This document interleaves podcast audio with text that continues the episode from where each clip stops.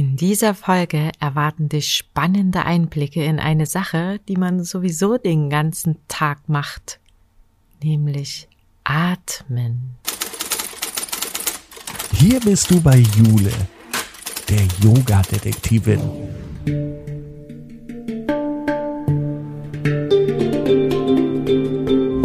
Sie begibt sich mit dir auf Spurensuche in der Yoga-Welt. Finde dein Yoga.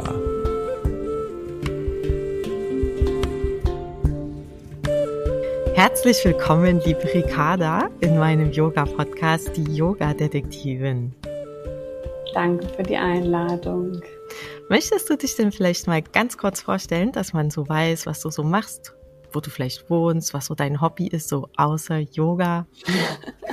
außer Yoga. Okay. Ähm, ja, ich bin Ricarda. Ich ähm, komme aus Bonn und wohne auch in Bonn, beziehungsweise mittlerweile in Bad Honnef.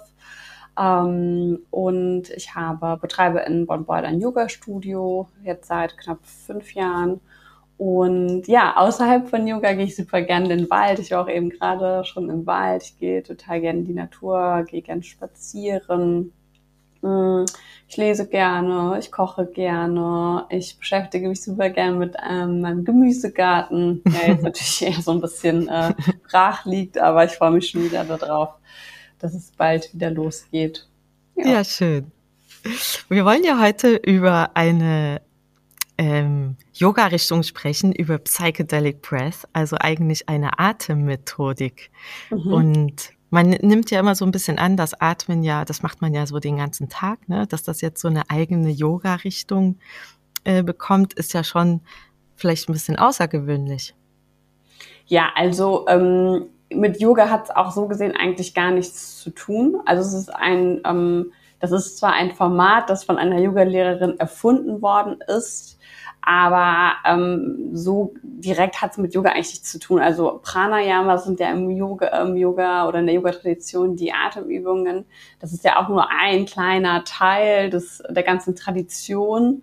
Hm. Ähm, und ja, das rückt halt immer mehr so in den Fokus. Ne? Ich glaube halt in den letzten Jahren oder Jahrzehnten haben wir halt diesen einen Aspekt, die Asanas, also die Körperübungen, sehr stark irgendwie ähm, fokussiert und vielleicht auch so ein bisschen ausgeschlachtet und alle möglichen, ja, äh, verschiedenen ähm, Formen entwickelt und es auch, ja, total irgendwie daran rumgedoktert. Ne? Also es ist dann Power Yoga, Vinyasa Yoga, Yin Yoga und es gibt dann irgendwie äh, ganz viel so Entwicklung, gab viel Entwicklung und ich glaube, ähm, jetzt ist es halt ähm, so der natürliche Flow vielleicht, dass es, ähm, dass auch die anderen Formen, sowas wie halt äh, auch die Meditation ähm, und das, äh, die Atemübungen so ein bisschen mehr in den Fokus geraten.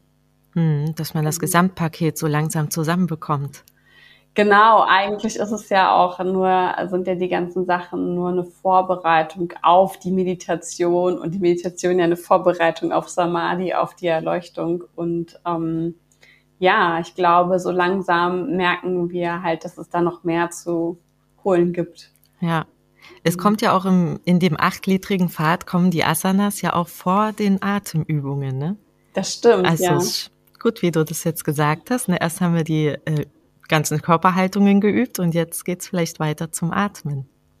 Ich habe auch mal jetzt gerade, wo wir darüber sprechen, ich habe das mal in irgendeinem Yoga-Buch, also in einem modernen Yoga-Buch ähm, gelesen, dass sich die Yoga-Praxis halt immer so, ähm, also sich immer so ein bisschen das rausgenommen wird, was zur Zeit passt und das halt ähm, früher, als die Menschen noch viel körperlicher gearbeitet haben und diese körperliche Erschöpfung irgendwie nicht so sehr brauchten, dass da auch ähm, in der Literatur zu erkennen ist, dass viel mehr meditiert worden ist und dass dann, als so die industrielle Revolution kam und äh, die Luft irgendwie schlechter wurde, auch in der Literatur zu erkennen ist, dass mehr geatmet worden ist. Spannend. Und das jetzt, wo wir halt irgendwie seit ein paar äh, Jahren oder auch schon Jahrzehnten jetzt irgendwie so Sesselpupser geworden sind, natürlich diese ganzen Richtungen halt wie das Power Yoga oder wie Vinyasa oder dieses Fordernde auch jetzt mehr in Fokus geraten ist, weil wir es einfach mehr brauchen, weil wir halt so viel sitzen. Und dachte mm. ich, mhm. naja, hört sich irgendwie logisch an. Das stimmt, ja. Noch gar nicht so drüber nachgedacht, ne? Mhm. Mhm. Und diese Atemübung, das nennt sich bei dir Psychedelic Breath. Das ist jetzt so im ersten Hören denkt man vielleicht so eher an, ich weiß nicht, so psychedelische Substanzen mhm. oder irgend sowas. Pilze, keine Ahnung was. Hat das damit irgendwas zu tun? Ähm, jein. Also man muss da keine Pilze essen dafür. Nein, also das, ähm, ich muss auch dazu sagen, das ist nicht mein Format. Also ich habe das nicht erfunden. Ich habe das ähm, gelernt von äh, der ähm, ja, Erfinderin Eva Katzor, eine Berliner Yoga-Lehrerin und die Erfinderin von äh, Psychedelic Breath. Und habe bei ihr ganz klassischen Ausbildung gemacht ähm, und das von ihr übernommen. Und das ist halt auch ein ganz geschütztes Format, ein geschützter Begriff. Und ähm, ja, was sie sich genau dabei gedacht hat, das kann ich jetzt natürlich auch nur so ähm, spekulieren. Aber es geht natürlich darum, ähm, über ein bestimmtes Atemmuster, über eine bestimmte Art zu atmen, in einen veränderten Bewusstseinszustand zu kommen und vielleicht eine spirituelle Erfahrung zu machen. Und das ist ja auch das, was ähm, ja psychedelische Substanzen mit einem machen. Ich glaube, der Unterschied ist halt, wenn man halt irgendwas irgendwie einnimmt, dann gibt es keinen Weg mehr zurück, da muss man da durch. Und wenn man das durch den äh, Atem kreiert, dann, ähm, dann äh, ja, hat man mehr halt die, die, die, die, die Chance, darauf Einfluss zu nehmen und kann das vielleicht ein bisschen mehr kontrollieren. Ne? Und das ist auch wieder sehr spannend. Der ähm, Wissenschaftler, der lange Zeit mit LSD, ähm, an LSD geforscht hat, Stanislav Grof, ähm, der das irgendwann nicht mehr machen konnte aus Grund, aufgrund von ähm, ja, Legalitätsangelegenheiten, also wurde halt illegal in den, glaube ich, 70ern dann, ähm, hat dann angefangen, äh, hat dann holotropes Atmen erfunden, ähm, was ah. dem Psychedelic Breath so ein bisschen ähnlich ist oder bedient sich derselben Methodik, um, weil er halt rausgefunden hat, dass eigentlich ähm, man allein durch den Körper auch oder durch die Atmung auch in einen ähnlichen ähm, veränderten Zustand kommen kann und eigentlich diese Substanzen vielleicht gar nicht so wirklich braucht. Ah, interessant. Aha, und wie funktioniert das dann? Also, ähm, meinst du, was jetzt so im Körper passiert, äh, damit so ein Zustand erreicht werden kann? Ja, oder ähm, wie man so eine Stunde aufbaut oder ja. was da in der Stunde dann passiert. Man, man kann ja schlecht 60 Minuten jetzt irgendwie nur atmen, oder? Genau, also ja, kann man schon. Also muss man ja irgendwie auch. Genau, also es hat so ein, ähm, also es ist ein 90-minütiges Format. Mhm. Ähm, und so ähm, vom Ablauf ganz grob, wir machen immer so ein kleines Warm-up, ähm, um halt äh, die Gruppe so ein bisschen ja zusammenzubringen, um sich so energetisch auch vielleicht ein bisschen auszutauschen und äh, sich gemeinsam auf dieses Atemritual, was das eigentlich ist, das ist keine Technik, es ist wirklich ein Ritual äh, und lebt von dieser bestimmten Zusammensetzung der einzelnen Komponenten. Und genau, wir fangen an mit einem Warm-up und dann ähm, gibt es immer ein äh, meist spirituelles Thema, das die einzelne Einheit ähm, begleitet.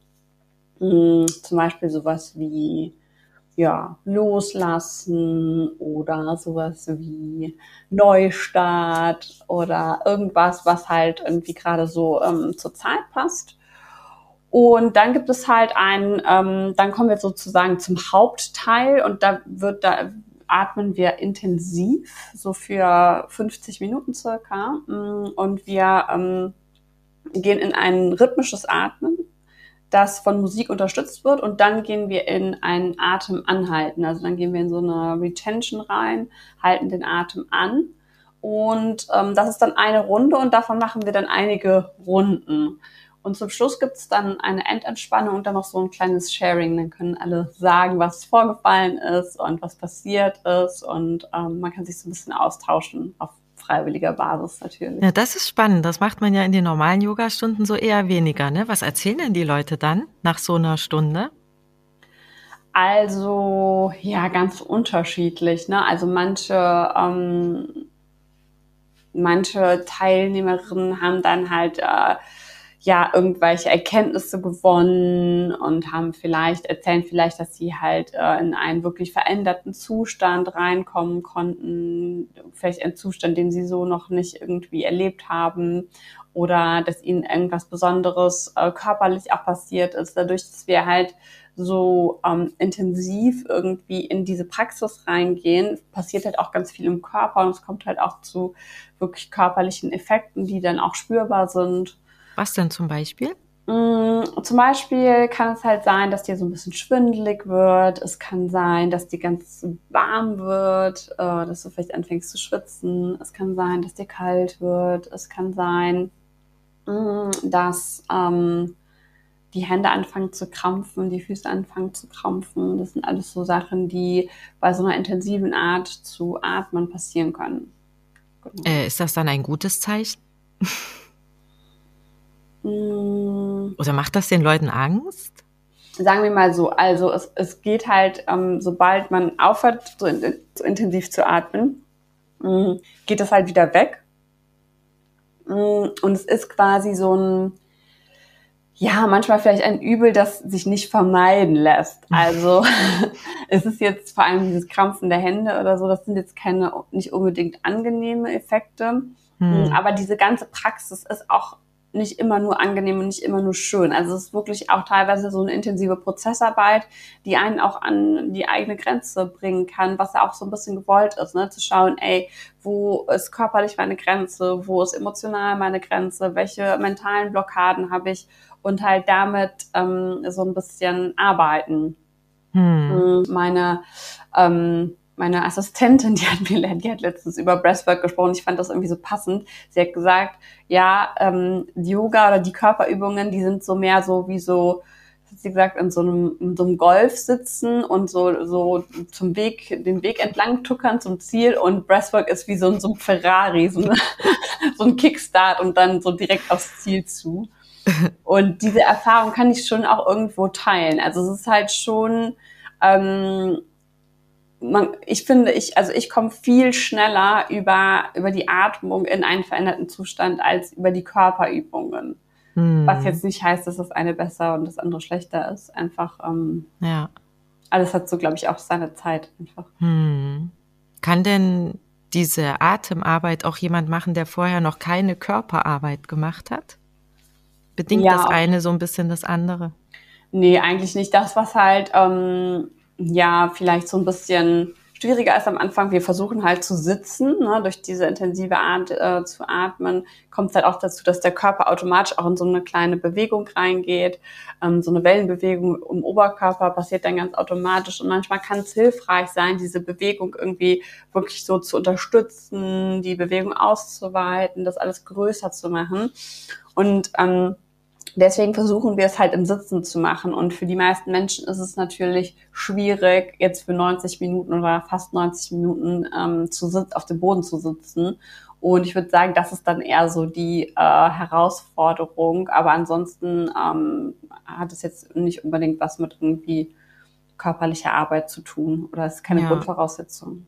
Könnte man denn auch auf dem Stuhl sitzen? Oder ähm, auf der ähm, Couch?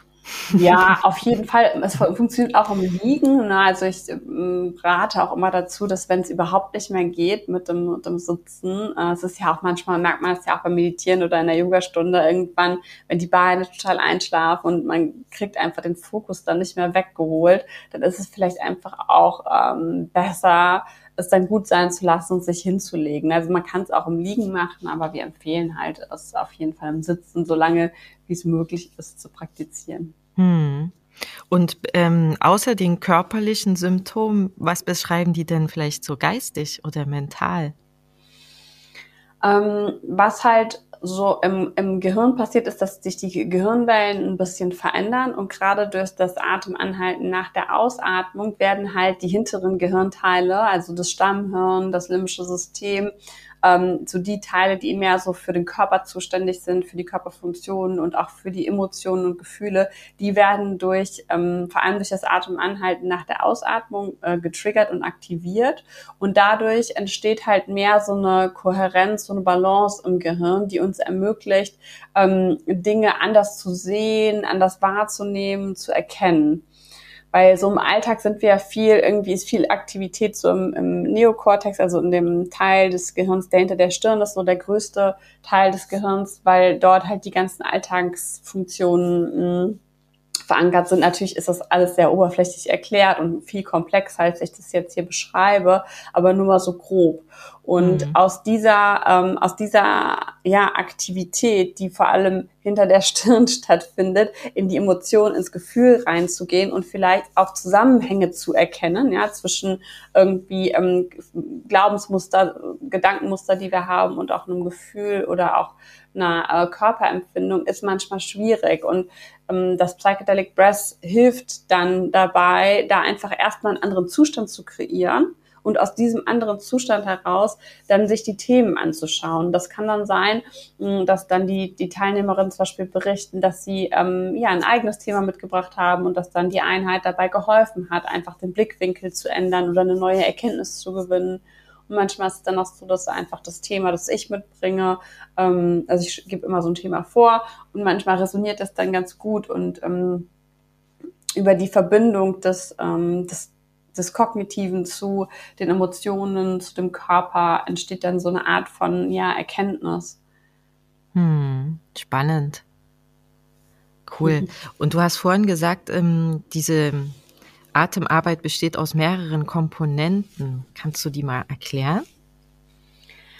Genau, also ähm, die das Besondere, sag ich mal, ist vor allem diese Kombination aus der Atmung und der Musik. Also die Musik ist halt äh, sehr speziell ausgewählt. Das sind halt Was ist das? Äh, ja. elekt elektronische Klänge, elektronische Musik, die halt so einen gewissen Beat halt auch vorgibt. Und ähm, da sind dann auch viele so, ja, ähm, indigenere Klänge mit drinne und spirituelle Klänge wenn man sich was darunter vorstellen kann, ähm, die ähm, nochmal zusätzlich, also der Rhythmus der Musik, der hilft nochmal, der unterstützt ungemein diesen Atemprozess und, und ähm, motiviert auch dran zu bleiben. Und es hat auch, glaube ich, so was ganz, ähm, ja, was ganz Altes, was so tief in uns verankert ist. Ne? Das kennen wir vielleicht schon von so ganz, ganz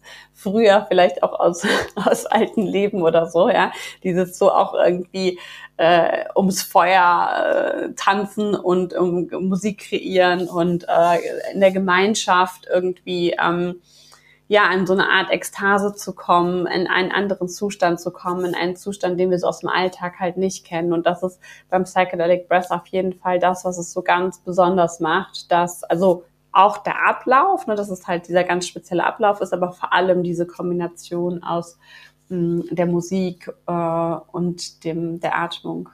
Hm. Kann da jeder mitmachen? Ja, also es gibt so ein paar Kontraindikationen. Also zum Beispiel, wenn du schwanger bist, dann ist es einfach so von der Atmung her so ein bisschen zu, dann ist die Technik einfach zu intensiv.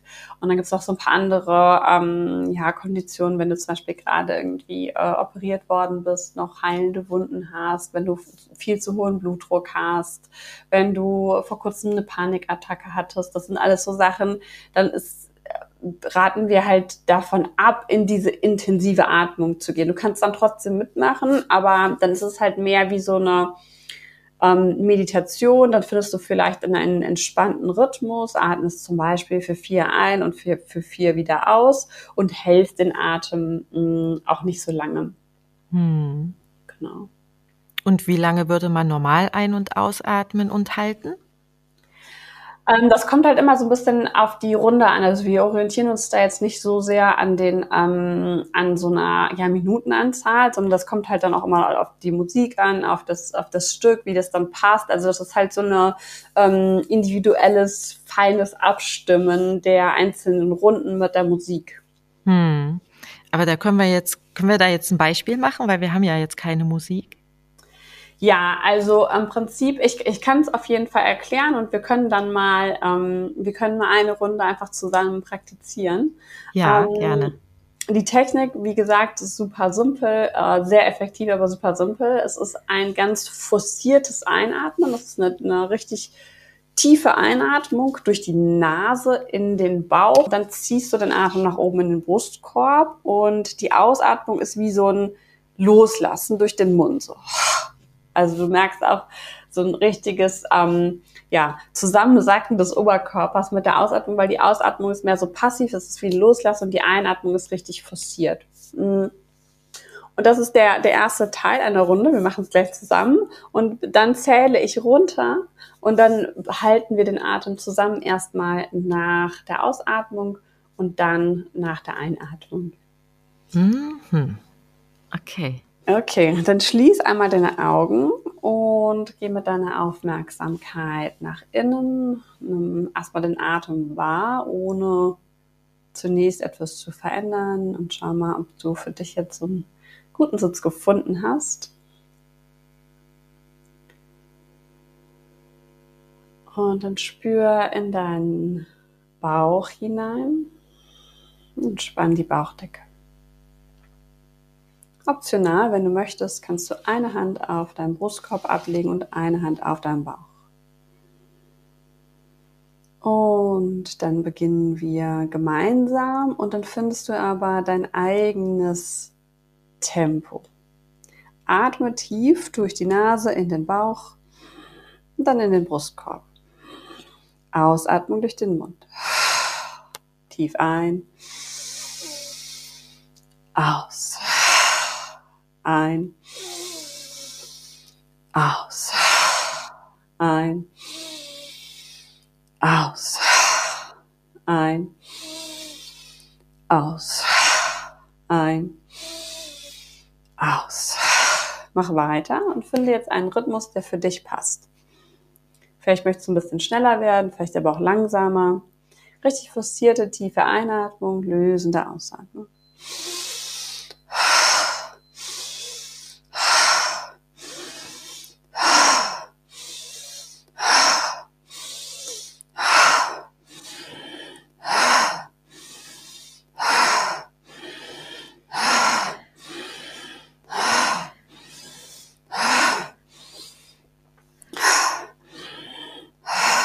Bleib dran. Schau mal, ob du noch intensiver einatmen kannst.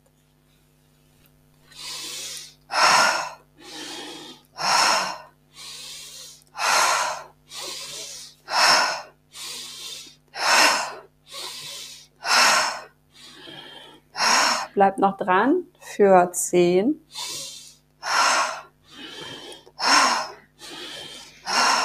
Sieben,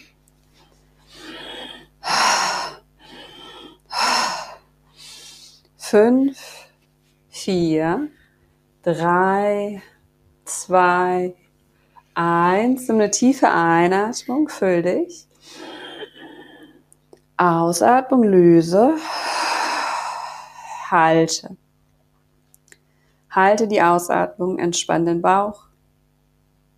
Gebe der Aufmerksamkeit komplett nach innen. Nimm wahr, was passiert.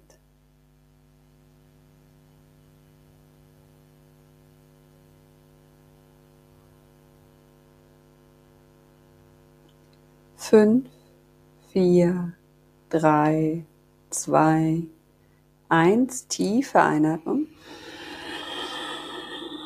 Jetzt halte diese Fülle Bleib in der Fülle, entspann die Schultern, halte ganz ohne Druck, ganz sanft und vielleicht roll die Augen etwas nach oben in Richtung Stirn unter den geschlossenen Augenlidern. Nimm die Energie in dir wahr.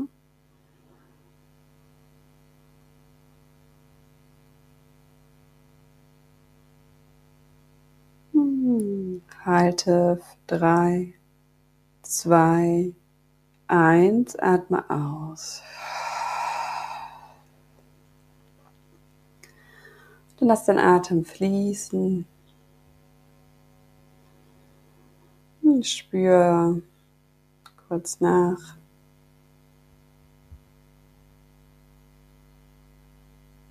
Und wenn du bereit bist, dann kannst du die Augen einfach langsam blinzelnd wieder öffnen.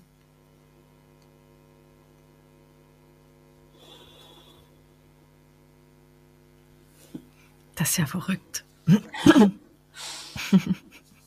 da wird es einem wirklich ein bisschen komisch. Ja, glaube ich. Ja, es ist auf jeden Fall sehr ähm, ja, intensiv einfach. Ne? Mhm. Genau, das ist so eine, eine Runde. Und davon machen wir 50 Minuten dann. Genau, so circa. Also ist alles so ungefähr. Genau, aber ganz wichtig ist immer, dass ähm, jeder ganz gut auf sich achtet. Also ähm, was ich sage, ist immer nur so eine Einladung und ähm, alle Teilnehmerinnen schauen dann, ähm, was so passt, wie weit sie gehen können und ähm, das, also das betone ich vor allem jetzt äh, immer sehr, da ich ja im Moment das Ganze online mache, ähm, aufgrund der Pandemiesituation. Mh, mm, ist natürlich umso wichtiger, dass wenn niemand im Raum ist, äh, wirklich äh, man da so richtig mit der Aufmerksamkeit nach innen geht und ehrlich zu sich ist. Und wenn man das Gefühl hat, es ist zu intensiv, man driftet komplett ab, man hat irgendwie, man verliert die Kontrolle, dass man dann wirklich einen Schritt zurückgeht, weniger intensiv atmet, den Atem auf jeden Fall auch nicht länger hält, als äh, man das Gefühl hat, dass es möglich ist. Ne? Also da mhm. geht es auch nicht mhm. darum, irgendwie zu performen und irgendwas auszuhalten, sondern es ist halt wie so eine Reise zu sich selbst und ähm, ja, so eine Verbindung zur inneren mhm. Welt. Toll. ist mal was ganz anderes, ne? Ja, auf jeden Fall. Beschreiben, also hast du denn Teilnehmer, die das mal mit ähm, ähm, organischen Substanzen versucht haben und mit dem Atem und das vergleichen können? Ähm, ich weiß gar nicht, ob das so schon mal Thema, ein Thema war.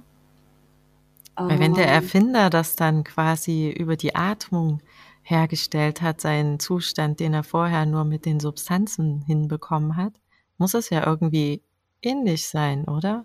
Ja, also ich sag mal so, mh, mm, diese Art zu atmen, ne, dieses ähm, intensive Atmen, das ist im Prinzip ja, also es ist schon eine ganz, ganz alte Technik. Das haben schon Mönche gemacht vor ewigen Zeiten und die früher, also die nennen das Tumo Breath.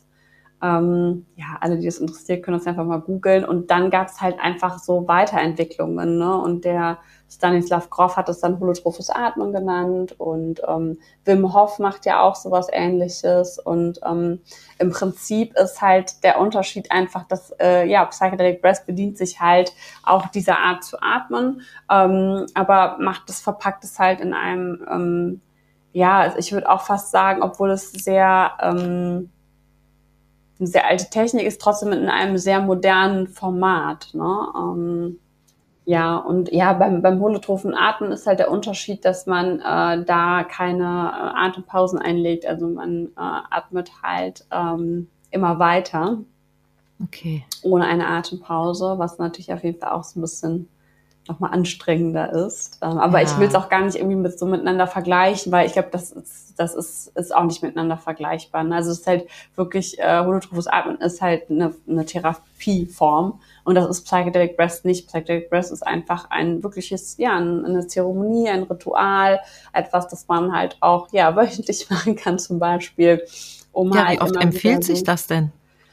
Mm, also ich biete es im Moment einmal in der Woche an und meistens mache ich selber auch einmal in der Woche mit. Äh, ich würde es jetzt öfter, glaube ich, für mich persönlich nicht machen. Ähm, es gibt aber auch Leute, die das zwei, dreimal die Woche machen. Ne? Ähm, da wir mit dem, mit ja, dem der Balance im Körper spielen zwischen CO2 und Sauerstoff und es teilweise auch zu ja, Entgiftungsreaktionen kommen kann. Also kann schon mal passieren, dass dann auch ähm, Teilnehmerinnen sagen, ja, ähm, irgendwie hatte ich Kopfschmerzen am nächsten Tag und so oder sowas. Und mh, mm, wenn der Körper natürlich so sehr intensiv darauf reagiert, ähm, wobei in meiner Erfahrung das dann auch abnimmt, ne, also dass es dann bei den ersten Malen so ist und dann nicht mehr so, dann ja, sollte man vielleicht ein bisschen es nicht übertreiben. Ne? Also ich würde es ja. vielleicht nicht jeden Tag machen. Aber es gibt ja. auch keine Faustregel. Okay, ja. Hm. Okay. Und wie bist du dann auf Psychedelic Press überhaupt gekommen? Äh, ja, das ist eigentlich durch so einen Zufall passiert. Und zwar habe ich damals mit der äh, Tabea, die hat bei mir im Yoga-Studio äh, unterrichtet, zusammen ein Retreat äh, gemacht hier in der Eifel, in, in Schweinheim, im Kloster Schweinheim. Und da ähm, haben wir dann irgendwie abends darüber gesprochen, dass sie äh, der Eva Katzor ähm, folgt und dass die jetzt auch ihre Psychedelic Breast Format als Ausbildung anbietet und das, wie toll sie das findet. Und dann habe ich, hat sie mir davon erzählt und dann dachte ich so, boah, das ist ja mega cool. So äh, eine intensive Atempraxis verbunden mit so elektronischer Musik.